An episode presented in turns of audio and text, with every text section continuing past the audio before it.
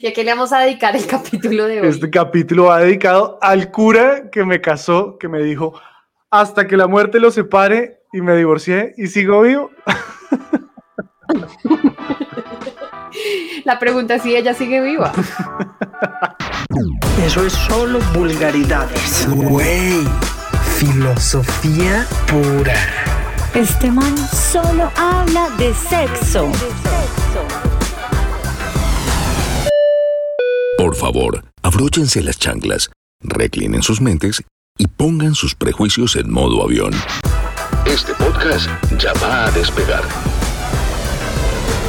Gente, bienvenidos a una conversación clandestina más. Este lugar donde no, no hablamos Me cosas encanta. chéveres, no hablamos cosas, no hablamos triunfos. Acá no hay logros, acá nadie va a celebrar nada bonito.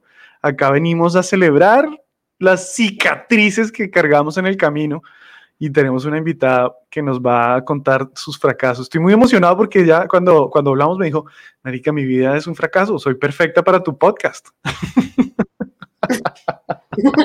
A mí me encanta y estoy muy emocionada porque es la primera mujer que nos dice que sí. Ella, les voy antes de que la llamemos acá, ella comenzó su carrera haciendo stand-up comedy por curiosidad.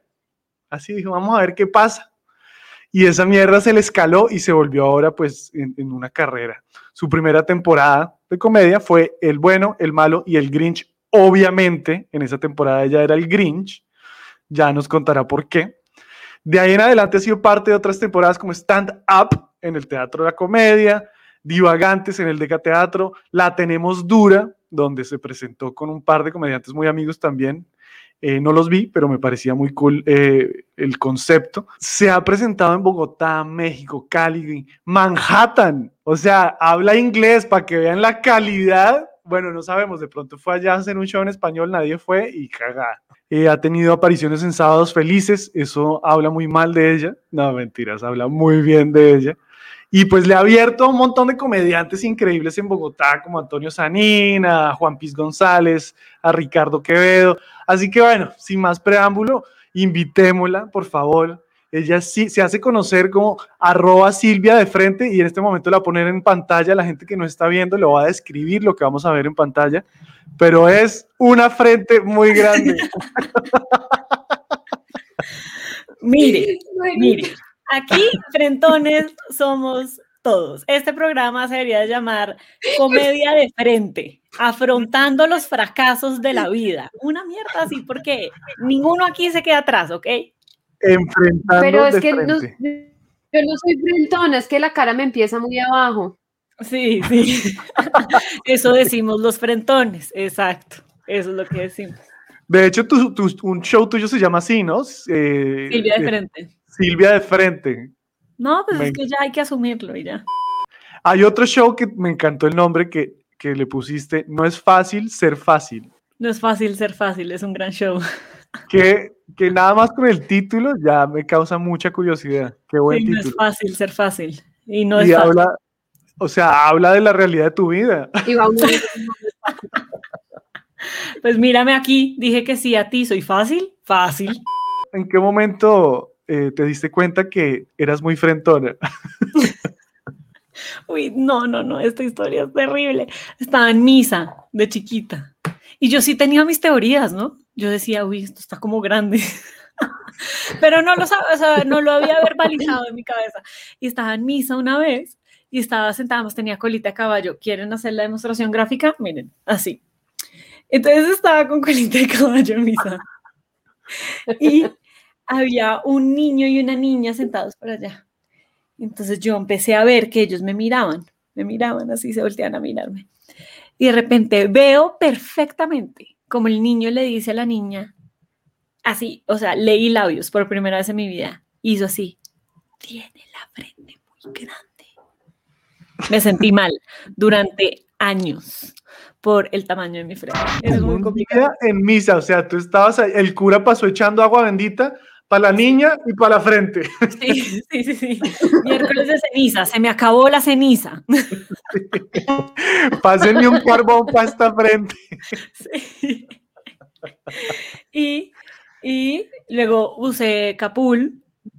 No, no. O sea, sí fue un complejo. Yo tengo que decir sí que sin ser mujer, eh, también hubiera podido usar capul, pero básicamente lo hice por muchos años. Tuve un complejo muy grande con mi frente y yo me peinaba honguito Sí. solamente para tapar la frente porque yo decía es demasiado grande y me ponía el pelo acá. Y cuando la gente me destapaba la cabeza, lo que como que, ay, no, no te veo esos ojos tan lindos y yo, pues no los verás nunca. Con la cortina. Total. Sí, yo usé capul mucho tiempo. Fue muy traumático. El viento es mi peor enemigo con capul, el agua, mejor dicho, es, es, es complejo, es complejo. Y, y luego fue esa moda bogotana de los 2010, donde las niñas se peinaban así, demostración gráfica. Así, Entonces pa'l lado. se pasaban el pelo completamente para un lado, entonces yo aprovechaba y me tapaba la frente así. y yo me sentía muy linda. La siguiente moda fue, me dejé crecer las cejas y me las amarré con Y el pelo. para arriba. Así, el problema con este peinado es que tiene, o sea, la conexión al pelo acá está muy atrás. Entonces todas mis fotos eran de este lado. Uy, esto Ah, es completamente oh, real, estoy confesando por primera vez. Y luego, no me van a creer, pero lo superé con comedia. El momento que empecé a hacer chistes de mi frente, etcétera, y funcionaban y llegaron las risas, dije, ay, bueno, ya no me la opero. Ya no me la opero así. ¿Cómo, ¿Cómo hubiera sido una operación para tapar esa frente, María? Sí la averigüé, man, sí la averigüé. Y era- sí, sí, entonces a uno le cortan, uno le cortan aquí al borde del pelo, en mi caso en la nuca, y arriba donde debería ir la frente. Y son como, para mí, en mi caso son como tres dedos, o sea, es que es muy... Hay gente que tiene frentes de tres dedos, a mí me sobran tres dedos de frente, y te, te, te quitan esa piel y te la tiemplan así. ¿Sí me hice entender? O sea, es como una cesárea para la frente. Traen el Sí. pelo a- Literalmente te traen la línea del pelo a un nivel normal. O sea, acá, es que miren. Pasaste de querer una cesárea de frente a dijiste, no, ahora la acepto, ahora quiero un aumento, silicona, una teta en la frente, póngame un pezón. Sería Voy a hacer bueno. un En OnlyFans Halloween- un OnlyFans para mí y un OnlyFans para mi frente. Exacto. En Halloween me voy a disfrazar de teta. Me voy a poner un pezón acá.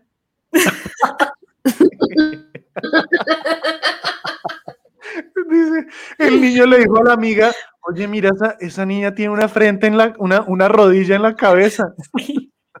Sí. Yo, yo me caigo y no me raspo, me esguinzo.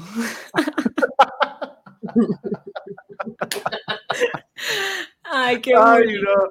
Oye, qué loco, porque para mí también fue muy, o sea, ya, este podcast, se- vamos a hablar de frentes, marica, ya se fue a la mierda este podcast, la frente, qué complejo tan bravo, marica. Pero los bravo. complejos son buenos, son buenos porque, porque hacen comedia, de verdad. O sea, yo decía, si no hiciera comedia sobre mi frente, pues lo haría de todas las cirugías plásticas que me he hecho. Pero si no hiciera comedia sobre todas las cirugías plásticas que me lo haría de mi cuerpo. Pero si no lo hiciera de mi cuerpo, pues no tendría complejos. No tendría material. No existiría. no existiría mi ser comediante. Entonces a mí me parece que son buenos porque es rico superarlos y porque dan, dan, dan momentos agradables con comedia. ¿Tú no sientes eso? Yo siento que po- por encima, o sea, la comedia es una manera de explotar, sí, lo que nos duele, lo que nos incomoda, lo que nos frustra, la- las inseguridades. Sí. Y es, es básicamente, más allá de la comedia, en el momento en el que tú expones una inseguridad, la pones allá afuera, ya casi que la gente no se puede burlar de eso, ¿sí me entiendes? Ya, la, ya pasa a Sí, ser, ¿no? Ya. o sea, cuando uno, cuando uno está gordito y llega uno a donde los amigos, antes de que los amigos le digan a uno, uy, qué gordo está, uno llega y dice, hey, ¿cómo están? Llegó el gordo, estoy muy gordo, sí, soy un gordo, soy un cerdo, Sí, soy... sí. y los desarmas. Total. Total. Ahí está. pero no nos dejó, no nos dejó hacerle bullying. Exacto. como Entonces, que uno ya le quita tanto peso que carga ese, ese.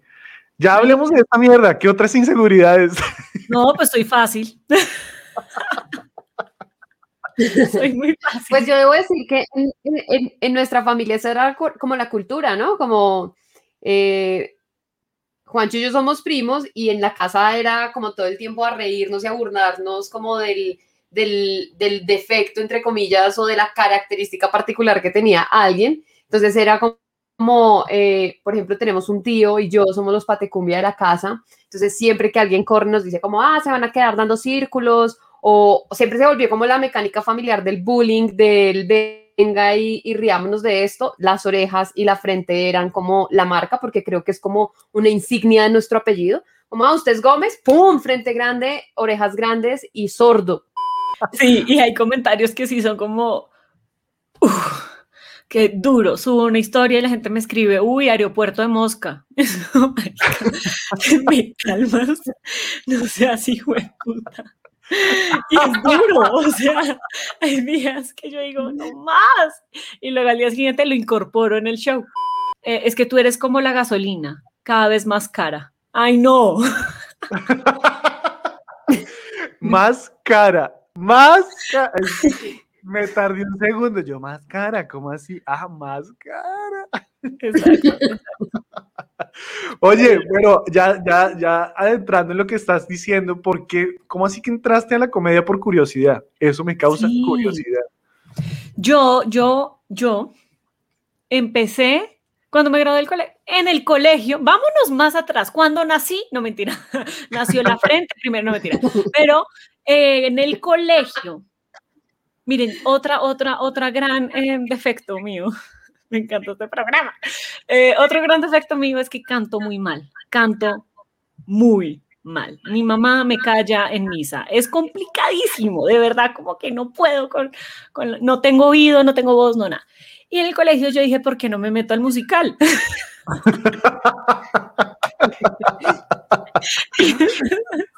Entré al musical del colegio y normalmente los musicales de, de la vida pues echan al que es malo, pero yo pues estaba en el colegio, el profesor no me podía echar, el pobre profesor no sabía qué hacer conmigo, era como, ¿qué hago con esta niñita? No la puedo poner a cantar, se caga el musical.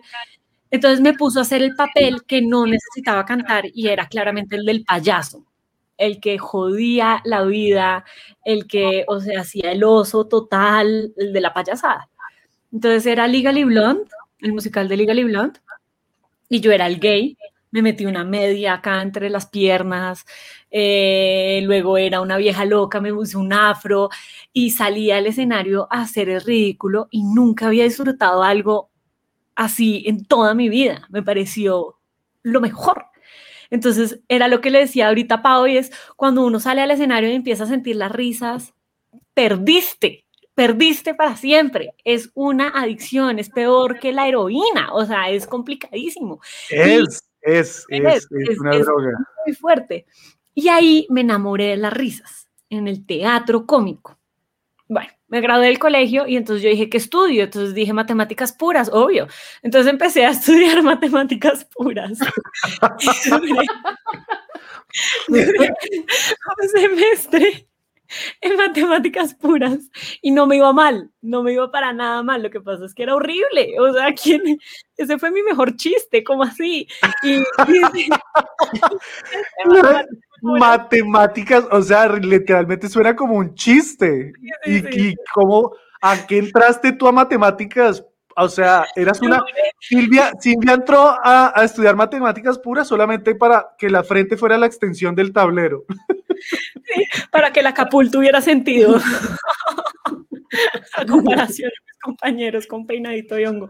Bueno, pero como que, como que yo juré, yo juré que uno veía números en matemáticas y no, uno no ve números en matemáticas. Estos son como procesos lógicos demasiado abstractos por allá en la doceava dimensión y más allá. Y yo me acuerdo un día, un día, que yo dije, oigan, ¿y cuándo vamos a ver números? Y me dijeron, ¿cuáles? ¿Los reales? Y yo dije, hasta acá llegué. Hasta acá llegué, no estoy para números imaginarios, no estoy para, no, o sea, no, no, no. Entonces yo dije, quiero algo más aplicado, algo más alineado a mí, y me metí a ingeniería civil. Entonces me metí a estudiar ingeniería civil y a la mitad de la carrera em, dije, no, esto no me llena, o sea, soy millennial, necesito cubrir mi alma, ¿no? Con cosas. Entonces empecé a hacer doble con arte, artes plásticas. Y luego en una tusa en el hijo puta fue como, no, esto no me llena, necesito algo más. y eh, me acuerdo que busqué como lo último que me había emocionado en la vida y era ese momento de teatro que tuve en el colegio que yo decía es que ya quiero que sea el show, ya quiero salir a las tablas, esa emoción, esa vaina me mueve, me mueve. Entonces empecé a buscar teatro cómico yo quería ser actriz de teatro cómico. Eso es lo que yo quería en la vida. Empecé a buscarlo y no encontré o no supe buscar. En Bogotá, un grupo teatral que no fuera profesional, que fuera más bien tranquilo y que hiciera obras de teatro cómicas, no, no serio intelectual enciclopedia, sino algo cómico, chévere. No lo encontré, pero en mi búsqueda encontré un taller de stand-up de Bobby Comedia en el Teatro La Comedia. Entonces yo dije, ay, oigan, esto debe ser facilísimo. sí. Era más fácil matemáticas. Y me metí al taller, me metí al taller y, y se escaló. O sea, ahí en la primera presentación me fue súper bien y luego me fue súper mal y luego me fue peor y luego me empezó a ir bien otra vez y luego ya dije, sí, a esto me dedico en la vida. Me gradué de ingeniería civil, eh, me gradué de arte, historia del arte, eh, pero soy comediante. No joda, o sea, sí, soy chamán, soy doctora, eh, hago brujería. Eh, e ingeniería aeronáutica. Magia o negra eh, también. Pero ahora hago clown. Ahora hago clown. Pero sí, yo creo que eso nos pasa a todos los comediantes. Yo también estudié como 100 años para al final decir, y me pasó igual, yo empecé a hacer comedia porque yo sufría o sufro de pánico escénico y en la universidad me tiré dos clases porque yo no era capaz, literalmente sufrí, sufrí muchísimo. Eh, yo sudaba y todo, entonces como que en una preferí decir no, no, la prefiero repetirla porque estaba muy estresado. Y un amigo, sin yo decirle a nadie, esto lo admití ya años después porque hice todo esto en silencio, un amigo que hacía cuentería, me, o bueno, que había probado hacer cuentería, me dijo, en la universidad hay una clase que se llama Storytelling, ahí en Bogotá, tómela. Eso es básicamente cuenterías, contar historias. Y le ayuda a desenvolverse frente a un público. Y yo tomé esa mierda y me estresé y me dio de todo. Y él me dijo, cuando, cuando haga eso, lo llevo a Usaquén, que es una parte en Bogotá, ¿no? Tú sabes, a que pruebe. Y man, mira, yo escribí mi vaina, me llevaron a Usaquén, llamaron mi nombre y yo me fui. No pude. No, ¿No? No, me fui a la mierda, dije, no, no soy capaz. ¡Qué gallina!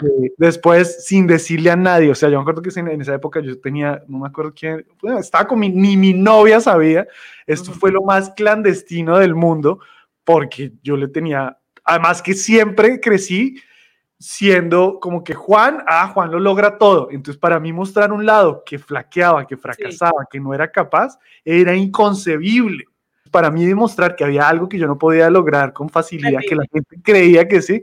Entonces, no. Y el día que lo hice, fueron 10, 15 minutos echando el cuento, me pasó eso que dices tú. Cuando conecté con el ah, público y la risa, ya no hay vuelta atrás. Dije, esto es, esto es, no fue, no me volví cuentero, me volví comediante en ese momento, pero sí guardé esa misma sensación. Sí, uno lo guarda. Y entonces uno sigue con la vida, uno sigue con la vida sin saber que se la cagó y que, y que uno en algún momento va a necesitar, va a necesitar acordar, va a necesitar sentirse vivo otra vez. Además que, mira, dime si no, esto es un paréntesis, pero dime si no es cierto, es una droga y cuando uno dice la risa es una droga es porque el, el ser comediante es pararte enfrente de un público de la manera más vulnerable del mundo, que es tú sola, hablando de tu vida, exponiéndote a ti misma, ¿cierto? Todos los ojos sobre ti. Sí, sí, sí. si te juzgan, no es, no es que estés vendiendo un producto, no es una empresa, eres tú. Tú, sí, es muy denso. Entonces, es, es un lugar muy solo y cuando logras en toda esa soledad generar risa en un público gigantesco que te, que te daba miedo, es como que dominaste la bestia. Y en el momento en que dominas la bestia, tú te bajas del escenario, la gente se cagó de la risa, te aplaude y tu vida después de las risas no vuelve a ser la misma. No. Estás buscando la siguiente. Ajá. Se convierte en un, en, en tu vida ya no es feliz, Sí, no total. estás haciendo reír. Entonces es Y una es droga. una mezcla, sí, es una mezcla de tu vida, entonces ya después del escenario en la calle, en la vida normal como seres mortales, es como un miedo a, a no poder volver a llegar a ese nivel. Entonces es un miedo a desarrollar material, pero es la cabeza todo el tiempo diciendo, uy, marica, debería hacer una rutina sobre eso, sobre eso, sobre eso. Te cambia la forma de pensar porque empiezas a buscar eso todo el tiempo, pero luego es un pánico a volverte a enfrentar a la bestia. Además, porque el soco, lo que tú dices, uno está ahí solo y en bola. Es una forma de empelotarse ante un monstruo y decir voy a dar la guerra. Es berraco, pero es deli. Me encanta. Pero bueno, devolviéndonos, ok, ya, ya hablamos de ah, la, la comedia de mierda que es ser comediante. Ahora sí, devolvámonos a Silvia y su comedia. Ya no quiero hablar más de mi comedia de mierda, queremos hablar de la tuya, Silvia, ok. Pero vamos, vamos por lo así, despacito, vamos despacito. Primero, bueno. Silvia, Silvia nos dijo, no, eh, un gusto raro. Entonces empezamos por las rarezas, un gusto raro. Te atraen los hombres con frente chiquita. Porque quiero que mis hijos salgan bien, salgan balanceados, salgan, A ver si nivelamos por algún lado. salgan. O sea, quiero que mis hijos logren salir, que no se queden atorados. Eh, Seguro, seguro el día que, que Silvia tenga un hijo, ¿se han visto esos bebés que salen con pelo en la frente? Silvia me estaba contando que hay algo en lo que le tiene mucho miedo y es, necesito una explicación. y es- le tiene miedo a los peces vivos. Sí, qué gonorrea. Tengo Es una que, pregunta al respecto. Dime. Quiero saber, o sea, si están muertos, o sea, como que si comes mojarra le dejas la cabeza. Sí. No, es que si están muertos, O sea, no, si está muerto- no se mueven. No se mueven, no pasa nada. No, no. Pero ¿por qué? O sea, ¿en qué momento, en qué momento dices, ay, qué susto, peces, mueran? Ok, lo que pasa es que yo, yo he hecho muchas excursiones. Entonces, en esa, en esa vida de excursionista por Colombia, como que le he perdido el miedo a muchas cosas. Yo no tengo miedo. so- Hasta que un día estábamos eh, de paseo con mi mamá y mi hermano y vimos una peluquería. Atención a la historia. Había una peluquería de esas que, ay, de hecho salió, bueno, espérense, todo se conecta, ¿ok?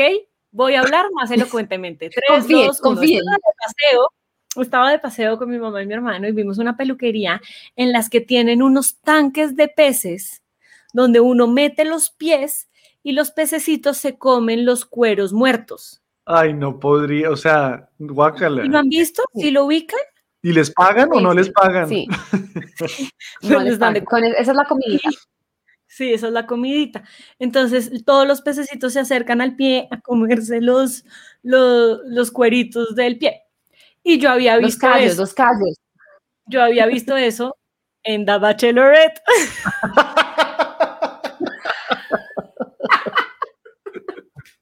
Entonces, yo le dije a mi mamá, ay mami, yo quiero, yo quiero, metamos los pies, ven, no sé qué, con mi hermano, con Felipe, vamos, no sé qué, y mi mamá, jugué puta Silvia, listo, hágale.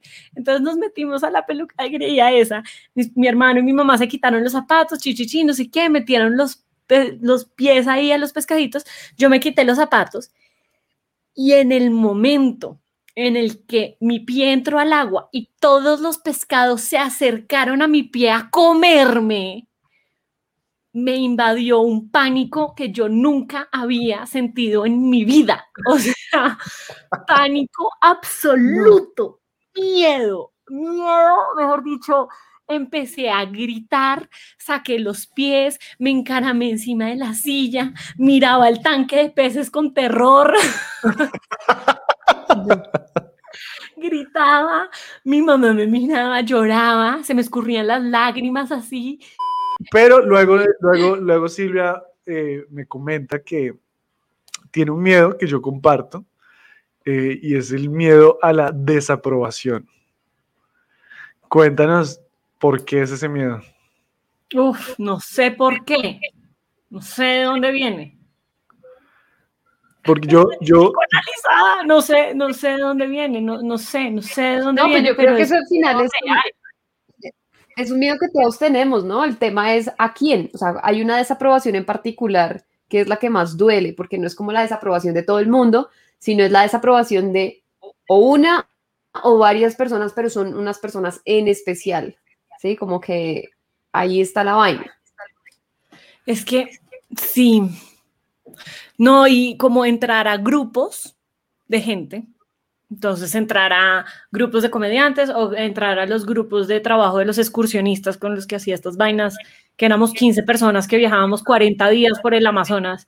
Eh, ese tipo de grupos, ese tipo de dinámicas y que no me aprueben como parte del grupo, que no, que no llegar a un sitio y sentir que estaban hablando mal de mí, eh, o el público, que el público no- tienes, devolviéndolo a lo que, a lo que decía Pau, yo, yo también siento que cuando uno, sobre todo uno tiene en su mente, cuando piensa uno en desaprobación, uno piensa en una persona en particular.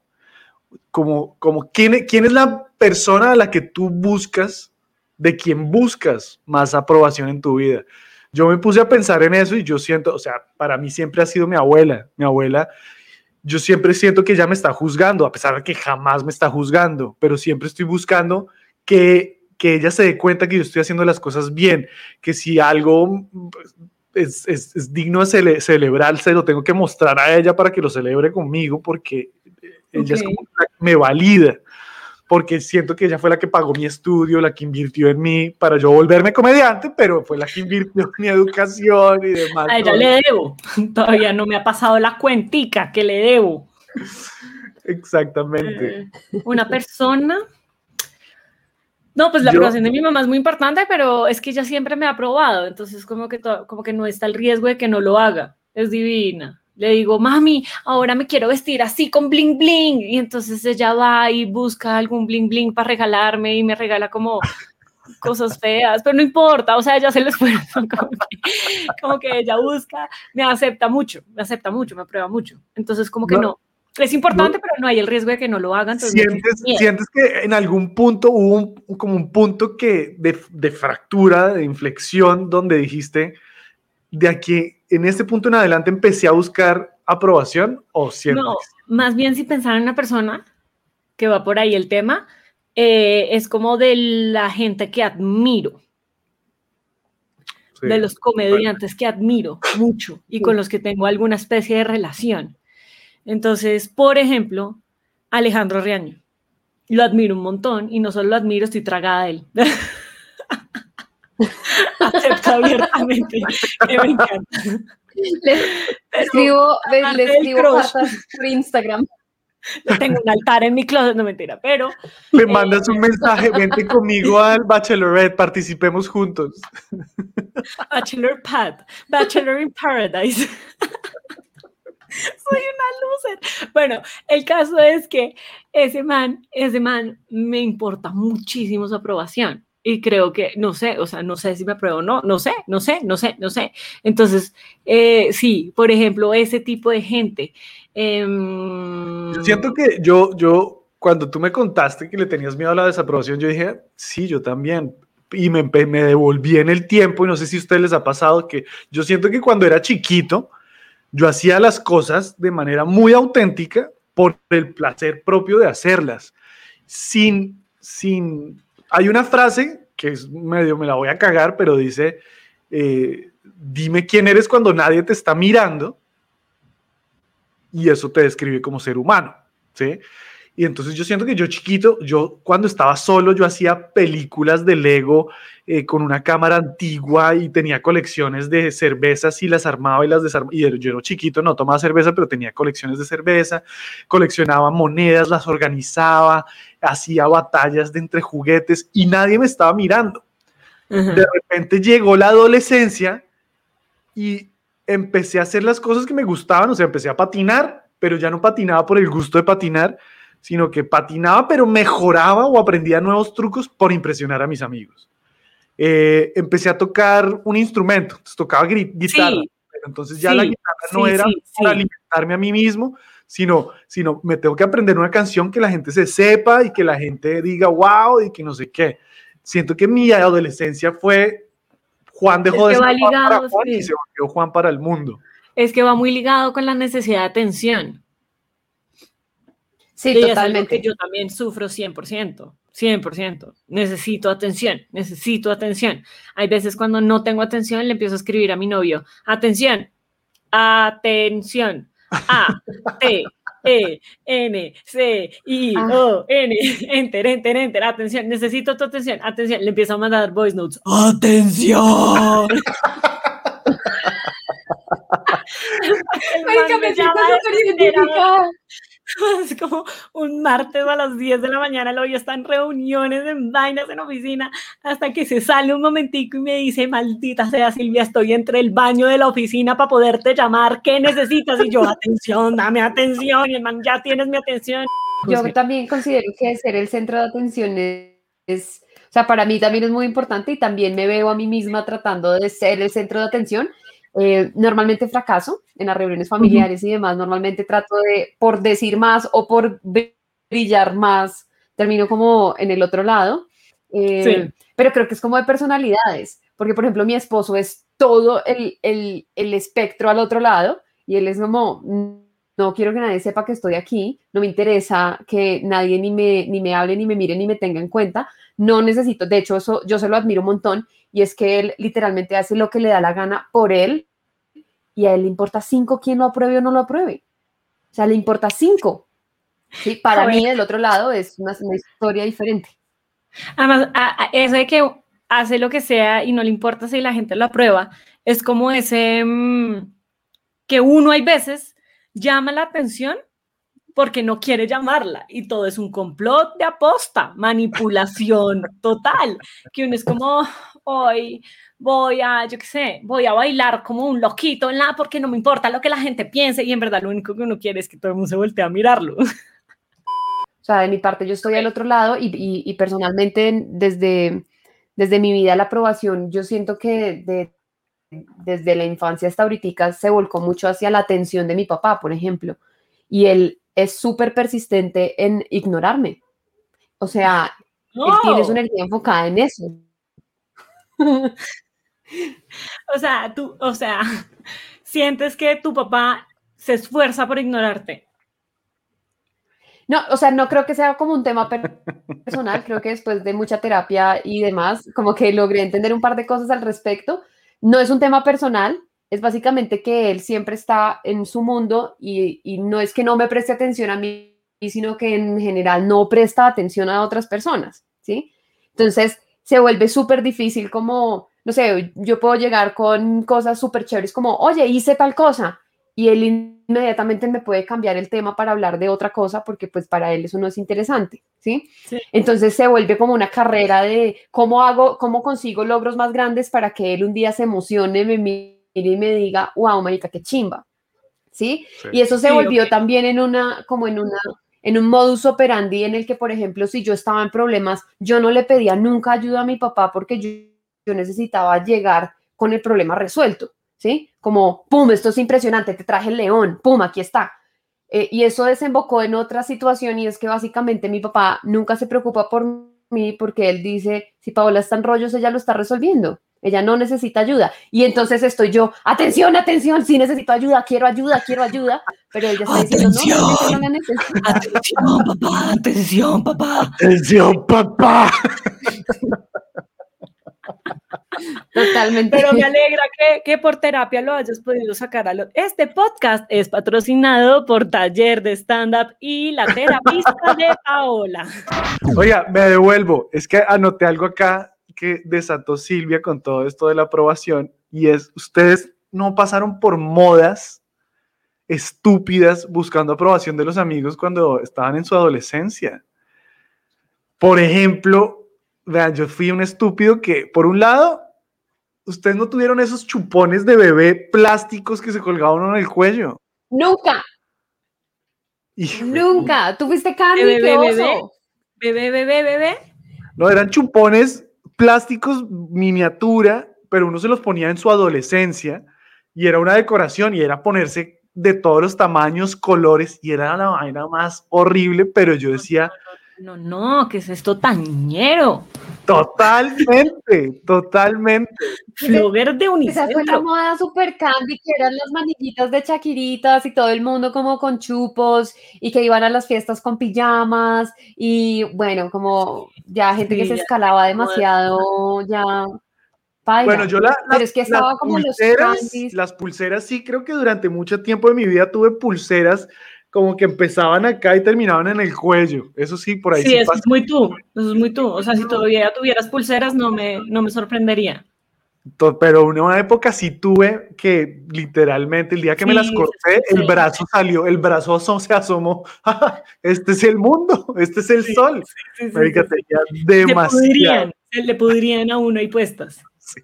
Uy, sí, También pero- me hice un piercing en la lengua. Guácala, así oliendo a húmedo.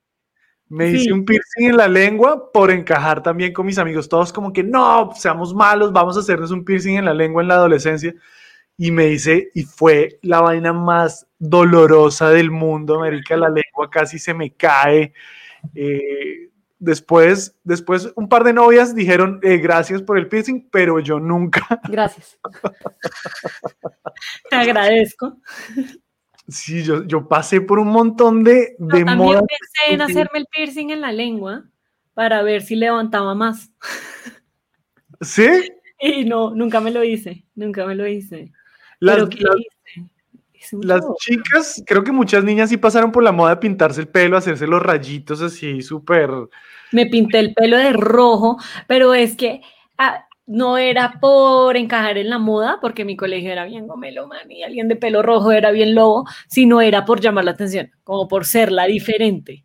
Pero no sientes que los gomelos, los fresas, los como les llamen, eh, tienden a buscar, es que es cool ser ñero. Y entonces tú ves la gente de más billete queriendo parecer el pobre, vistiéndose como el, el- el indigente, con la cadenita en la billetera, con Mm, hablando. hay estilos, hay estilos, hay ese estilo.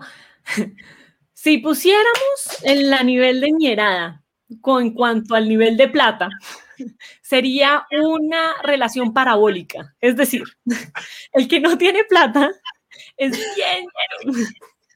Luego, en la medida que aumenta tu plata o tu clase o como lo quieran llamar, o la concepción social del tema, empiezan a ser menos ñeros, menos ñeros, menos ñeros. Y cuando ya son demasiada plata a nivel eh, rockstar, sí, nivel Snoop Dogg, pues Snoop Dogg es un ñerazo, pero tiene toda la plata del mundo, entonces vuelve a aumentar el nivel de ñerada. Uf, ya sé cómo explicarle parábolas a los estudiantes. Me voy a devolver a estudiar está muy matemática pura. Pero, en serio, como que no, no, yo, yo siento que depende de la industria en la que estén, de hecho. Entonces, por ejemplo, pues todos mis amigos son abogados, economistas, ingenieros, médicos, eh, psicólogos. eh, ¿Qué otra profesión decente existe? Eh, no, ya, ¿verdad? Entonces, todos ellos son. Arquitectos. Claro, o sea, por favor. Entonces son arquitectos así y son gente mm, igualita en cuanto a cómo se visten, cómo se peinan, cómo hablan, cómo actúan, a los lugares a los que van, a cómo decoran sus casas. Todo es igual, todo es igual, es igual, igual, igual, igual, igual, igual, igual. Pero aquellos gomelos extrambóticos que dijeron, no, yo no quiero tener plata, yo quiero fracasar en la vida y estudiaron arte, música, comedia, veterinaria, como que esos manes, a pesar de que nacieron así gomelísimos, sí se empiezan a vestir súper ñero, pero Louis Vuitton, ¿sí sabes? Entonces no es el ñero marca billetera Toto, sino es igual de ñera la billetera, pero es marca Louis Vuitton. Es como más o menos así, no es, como lobo, sí, Sí. es algo así. Bueno, pero, ¿sabes? Siento que, que, que hay una aprobación que nos sucede a todas las personas que hemos estado en relaciones tóxicas y es cómo nos transformamos para encajar en la vida de esa otra persona, ¿sí?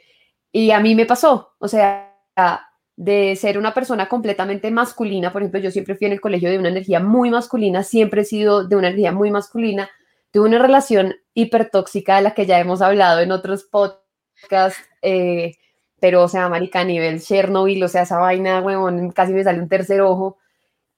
Ajá. Era tan impresionante que el man me decía a mí como, me gustaría que te cortaras el pelo y Paola al día siguiente, ¡pum!, pelo cortico. No, me gusta más tu pelo largo y yo echándome cosas de eh, embrión de pato para que me creciera el pelo. No me gusta que hables así, no sé qué. O sea, en seis meses yo me transformé en otra persona, completamente diferente, hablaba completamente diferente, me pintaba las uñas de otro color, tenía mi pelo de otra forma. Yo, yo nunca me había tinturado el pelo con este personaje, empecé a tinturarme el pelo, empecé a alisármelo, o sea, todas las, las personas que me conocieron en el colegio, en la universidad, yo era de colita alta, pelo mojado, sin aretes y en tenis, y, y, y en esta relación era como Paola con aretes, me alisaba el pelo, me maquillaba, además me maquillaba terrible porque nunca me había maquillado en la vida, entonces era, no, o sea, era, era horrible, yo sentía como, este man no me conoce.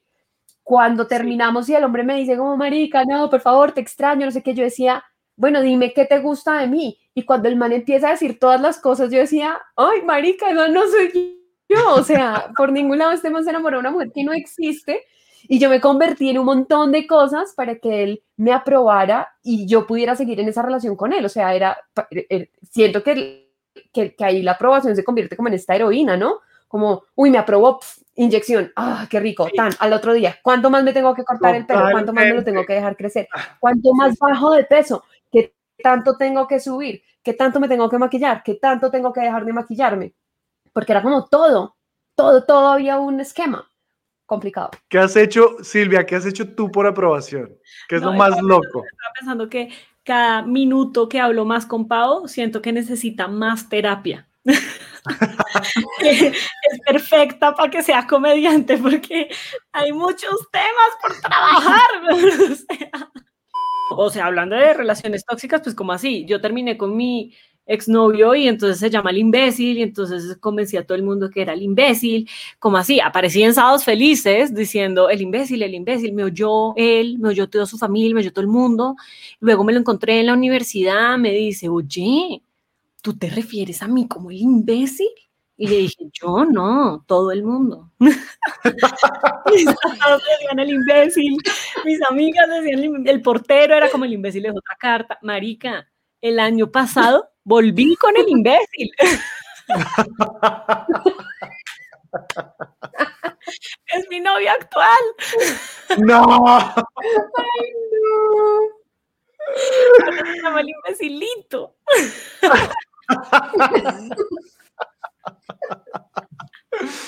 lo amo, lo amo. Pero, y sí, en algún momento fue una relación súper tóxica. En este momento, pues estamos em, invirtiendo mucha plata para que no lo sea en terapia, pero, pero, pero uno identifica una cantidad de cosas, como que la aprobación de, de la pareja se vuelve mucho, mucho, mucho, mucho. Entonces es como, eh, no, y más, y a mí me pasó, bueno, sí, con Daniel y todo, lo vendí, em, con el imbécil y todo, pero eh, con mis amigas, con mis amigas también mucho. Entonces era como, quiero ser youtuber, cuando era el momento para volverse youtuber, no ahorita, sino cuando era el momento, todo estaban haciendo, pónganle 2009, 2010, eh, y lo consultaba, de pura huevona. Lo consultaba con mis amigas, era como, Sí. oigan, ¿y si me vuelvo youtuber y todas, no, qué oso, o sea, gorda, tú qué vas a ir a hacer eso, no, o sea, qué oso, marica, no seas patética. Entonces, no era youtuber. Eh, quería hacer cualquier vaina y lo consultaba con todo el mundo, la ropa que me iba a poner en la fiesta. Todas mis decisiones de relaciones las consultaba con la gente. Entonces era como, no sé si volver con el imbécil, todo el mundo muy oh, novio, no, que va a volver con el imbécil, no, no, no. Y de un tiempo para acá he decidido no consultar más cosas que no debería Marica, consultar. total. Entonces, no, marica, quiero volver con el imbécil. No, imagínense, cuando volví con el imbécil, después de años de hablar del imbécil, la gente me decía, hoy vi al imbécil, no me decían, hoy vi a el nombre, que ya lo vendí, sino que me decían, hoy vi al imbécil y oiga, el imbécil se cuadró. Las nuevas novias eran como, ah, es que yo estoy cuadrada con el imbécil de Silvia. Como que era, era, era un tema. Entonces, imagínense, cuando yo volví con el imbécil, todo el mundo era, ¿qué, marica, Silvia? Como, sí, pero ¿por qué? Pero no". Y fue deli para mí, porque no lo tuve que consultar con nadie. Fue como, ¿yo qué quiero hacer? Yo quiero volver con este man. Nadie está de acuerdo, me importa un culo. Me van a armar chisme y lo que yo quiero es atención. ¡Ja! Gané por lado y lado. Gané por lado y lado. Entonces, y, y lo que pasa con eso también es que uno consulta muchas vainas toma decisiones basadas como en una democracia, más o menos. Entonces uno dice, ¿será que estudio mm, arte? Entonces uno consulta con todo el mundo y los que dicen que sí, los que dicen que no, los que dicen que sí, incluyendo los papás, los hermanos, los primos, los amigos.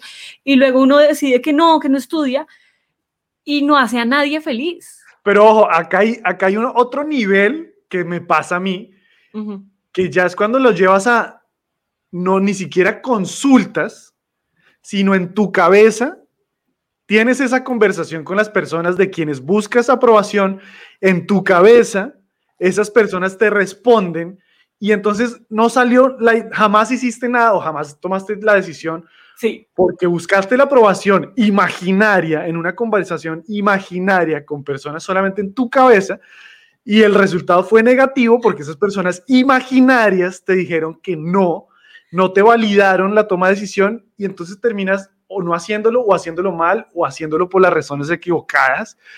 Y, y- y jamás, o sea, está, yo, yo entiendo que tú dices, busco la aprobación, entonces le consulto y ellas me dicen que no, entonces no lo hago. Pero a mí me pasa que digo, voy a hacer tal cosa. Y entonces pienso en las personas a quienes me gustaría impresionar o buscar la aprobación. Y en mi cabeza esas personas dicen no, entonces ya, no lo hice. ya, chao. Y ahí se quedó. Sí, entonces más terapia necesitas. ¿Quién está peor, Juan o Pau?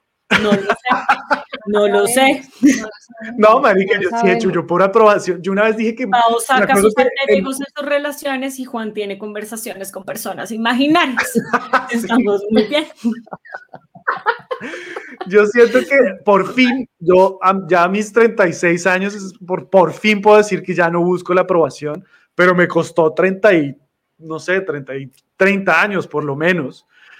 Pero yo creo, Juancho, que uno en el fondo siempre la está buscando, solo que de formas diferentes, como que esa mierda migra, o sea, evoluciona, ¿sí? Uno empieza con una aprobación cuando chiquito de una forma y eso empieza a evolucionar de otra. O sea, yo me he dado Sí. cuenta de aprobaciones que uno termina buscando de formas supremamente sutiles eh, que no son fáciles de identificar, pero les voy a contar, por ejemplo, una de las que a mí me, me pasa. No sé si alguna mujer se siente identificada y voy a pelotar mi alma en este momento. Y es que en, eh, sexualmente a mí me encantaría hacer muchas cosas súper agresivas, como súper, marica, como con mucha energía. Pero siento que eso era muy atractivo cuando, cuando estaba como en plan levante, ¿cierto? Que era como, uff, marica, qué chimba, Paola, va. Pero a medida que la relación se va como enserieciendo, es como, ya no es tan atractivo porque como que sienta cabeza, o sea, como que eh, no sé, como que siento esta presión, estoy súper identificada con Juancho porque sé que esta conversación es de Paola con Paola, ¿sí? Vestida de mi esposo, ¿sí? O sea, como que me lo imagino en mi cabeza diciendo, uy, no, compórtese bien, tapes eso, ¿qué está haciendo? Pero es- Desamárrese, o sea, es un- es- desamárrese es- la teta del cuello. ¿Qué está haciendo usted, niño? Sí, es un video. codo de esa la boca. porque. Es, es una, es una, es una aprobación. Bueno, yo no sé si alguna vez, a, a mí me pasó alguna vez un oso como que hice en, en, en, en el delicioso alguna cosa como, como marica, creo que le chupé el dedo gordo del pie a un man y el man me miró con una cara como que hijo de puta se está haciendo y yo dije, uy marica, línea y me muevo de aquí para atrás. güey". O sea, Sí, no, coge una no, parte, o sea, sí, entiendo de dónde vienes, entiendo de dónde vienes, pero no, como que yo creo que cada vez me vuelvo más loca. o sea, en lugar de cada vez volverme más tranquila, es al revés, weón. Como que la próxima vez es como aliste la chantilly, weón. Como que, Sí. más. Pero ahí hay una, ahí hay una, mm, una arma secreta. Y es, yo creo que es un mindset. Es un mindset al que uno entra con un man. Entonces, sí, al principio hubo un momento que me pasaba mucho eso que tú estás diciendo, Pau, que es como, marica, yo quiero esto, esto, esto, quitarme la ropa bailando, además bailando carranga, ni siquiera reggaetón, como que uno quiere hacer vainas locas. Y los manes son como, ¿qué le está pasando a esta niña? O sea, no, eh, hazlo como tú quieras, marica, eh, tú ve un top. Bueno, entonces uno era como ahí, como por complacerlo, como no sé qué. Marica, hubo algún momento, y yo creo que fue gracias al imbécil un poquito, no sé, que fue como, baby, el que está, o sea, si me ganaste a mí, llégame a la altura de lo que yo juego. O sea, es como te ganaste una noche brutal como para que me vengas a decir que no quieres tanto, ¿sí me entiendes? Entonces, como que es un mindset. Entonces, Total, es muy diferente entrar, entrar a decir, "Uh, uh, uh", a entrar diciendo como, eh, descúbreme los piercings. Sí, como que... Sí, yo creo que también Como- para como- mí, para mí, con, con el tiempo, o sea, acá nos desviamos ahora del sexo, porque siempre terminamos hablando de sexo por alguna razón, pero para mí el sexo es comunicación y yo lo aprendí hace muy, muy, muy pocos años. Porque precisamente lo que dice Pau, en vez de uno estar en la cabeza, dice, porque uno, uno en su cabeza está, marica, yo me pongo, ¿no? Las viejas deben decir, me pongo unas botas altas y unos tacones y me visto sexy y le pongo esta música y al final no lo haces porque por dentro está tu pareja en, en tu cabeza imaginariamente diciendo, no, o sea, deja de ser gata, no seas puta, tú eres una vieja decente, ¿qué te está pasando? Y a los hombres también, o sea, yo no sé los hombres qué pensarán, pero yo, yo también en mi cabeza soy como que la voy a amarrar y la voy a amarrar al techo, no a la cama, al techo, marica. Deli. traer una grúa que meta una cuerda por la ventana y esta vieja, mejor dicho, que no sepa dónde está. Una mierda que gira y pierda la gravedad y esta vieja está flotando y en mi cabeza está todo eso y de repente me digo a mí mismo como que, bueno, esta vieja donde, donde usted se ponga a hacer esas vainas, eh, no va a decir, este man está muy loco, está muy dañado, está, va a pensar lo peor de usted. Entonces como que uno se retrae, pero, y me pasó por mucho tiempo, donde yo decía, no, ¿cómo va a hacer eso, Marica? ¿Cómo va? Yo veía porno, porque veo porno, y decía, yo quiero probar eso, pero jamás me atreví a decirle a la pareja, a la persona, de exploremos, probemos, miremos qué No, pasa, Yo sí, yo sí. hasta que entendí que la Pero, comunicación era la clave. Es la, es la clave. Oiga, a mí me pasó, uno coge el celular y le dice, oiga, venga, estoy viendo RedTube, ¿por qué no hacemos esto? y, y- y mi pobre novio en mitad de la oficina, como, marica, pensé que querías atención normal. es miércoles, son las 8 de la mañana. Cuando uno se atreve a hacer lo que vio y no sale como uno lo esperaba, eso es como cuando en Pinterest uno ve un proyecto y dice, marica, la verga, voy a cortar mi chaqueta favorita para que me Sí, quede sí, así, y en la realidad eso queda inmundo. Silvia, muchas gracias por acompañarnos. No, oigan, muy buena la conversa, me gustó mucho, me quedaría aquí todo el día. Yo sé, esto se vuelve una tertulia acá de, ay, somos todos unos fracasados, riámonos de los fracasos. Esto es buenísimo, me encanta. Gracias por compartirnos eh, tu miseria de vida, tu frente, tus, tus- todo esto. Eh, no, Con todo el mentiras, amor, con me todo el encanta. Yo, yo sé que acá compartimos las caídas y demás, pero son las caídas que la han llevado a ella a lo que, lo que es hoy. Entonces, seguramente si la buscan en arroba Silvia de frente, repito, frente, frente, atención, atención, Atención.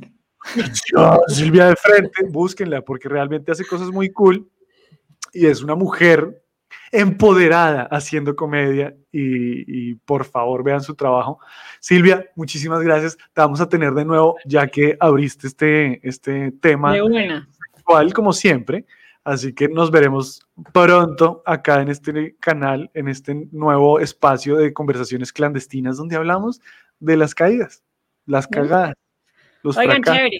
Pues muchas gracias por tenerme y nos veremos la próxima. Es la primera mujer que, que nos acepta la invitación a venir al podcast y creo que es la evidencia pura de la que yo hablo con todo aquel eh, pendejo que me está diciendo como, ay, por ejemplo, tú trabajas entre mu- mujeres, eso debe ser muy difícil. Vives con muchas mujeres, debe ser muy difícil. Y cada día me doy cuenta más que el relacionarnos entre mujeres es cada vez más fácil o que no tiene nada que ver con lo que nos, nos han pintado, como que entre mujeres nos damos duro. Y lo que tú acabas de decir ahorita al cierre me parece muy chévere y es como eh, el empoderamiento de una mujer se ve en la capacidad que tiene de vincular con otras mujeres y empoderarlas también, que es fantástico. Antes de que empezáramos el capítulo, ella me está diciendo, ¿qué hubo? ¿Le está gustando? Venga, yo la meto, la traigo, la subo, la bajo, le muestro. Y, y, creo que esa es la actitud, como que le, como el, fuego que nos hace mucha falta ver, que ya existe, o sea, solo que lo veamos. Eh, y, y, me voy, manica, como con el corazón súper lleno de encontrar cada, vez más mujeres que estamos en esta misma onda de, huevón, yo le comparto todo lo que yo sé, eh, le pongo a su disposición todos mis recursos, venga, charlémoslo y, y poder hablar como desde el también burlarnos, desde el también eh, hacernos la broma y todo esto y como no tomarlo personal, sino que sea relajado. O sea, Marica, qué chimba de programa el que tuvimos el día de hoy. Creo que... Eh, yo le, yo le envidio, hoy, ojo, yo, ya, ya, que tomaste, hablaste de eso de, de, de, de, cómo las mujeres se dan la mano, Marica, yo envidio ese movimiento de las mujeres de Apo, porque en los hombres jamás pasa. Jamás. O sea, los hombres somos totalmente lo contrario y es eh, usted, weón, eh, no se vale. O sea, primero, no se vale ser vulnerable, entonces no se vale decir, weón, necesito ayuda. Y creo que las mujeres tienen eso muy claro, que saben el poder tan grande que es decir, Marica, necesito ayuda, necesito que alguien entre y me guíe, necesito eh, que, que una mano y si nos ayudamos entre más, pues más rápido avanzamos. El hombre es una constante eh, una competencia entre pipís de ver quién logra solo hacer más pan y mierda, porque la cima es el lugar más solo del mundo, más, o sea, uno no, además uno no llega solo, es mentira el, el que dice que llegó allá solo. Entonces les envidio eso mucho a las mujeres. Eh, fue muy chévere tener a Silvia acá porque amo de, amo de por sí hablar de fracasos y los fracasos de Silvia estuvieron muy divertidos porque los comparto. Eh, sentir la, ese miedo a la aprobación eh, ha sido una constante en mi vida, pero siento que hoy en día me puedo liberar o me he liberado más de ella o se ha convertido en una de una manera más sana. Como decías tú, de repente no se ha ido, pero, pero ha trascendido a cosas que yo siento que ya, ya, es, ya es una aprobación más sana, porque primero me valido yo y después como que me puse de primero y ahí ya la validación cambia un poquito su rumbo. Así que nada, ahí nos volvimos filósofos, Pau, una conversación clandestina más, me encantó. A veces reímos, a veces lloramos, a veces simplemente hablamos paja y ya. Muchas gracias, por favor, síganos en todas las redes sociales, Instagram, eh, Facebook, Tinder, Grindr, MySpace, IQ, todo. Mentira, solamente estamos en Spotify, en YouTube y no sé, de repente aparece en otro lugar, pero apoyen esta este, este espacio, este movimiento que estamos creando, donde celebramos las caídas, estamos cansados de espacios donde celebran el triunfo, la medalla de oro y no saben que lo que cuentan las historias de verdad detrás de esa medalla es las cicatrices con las que llegó esa persona allá.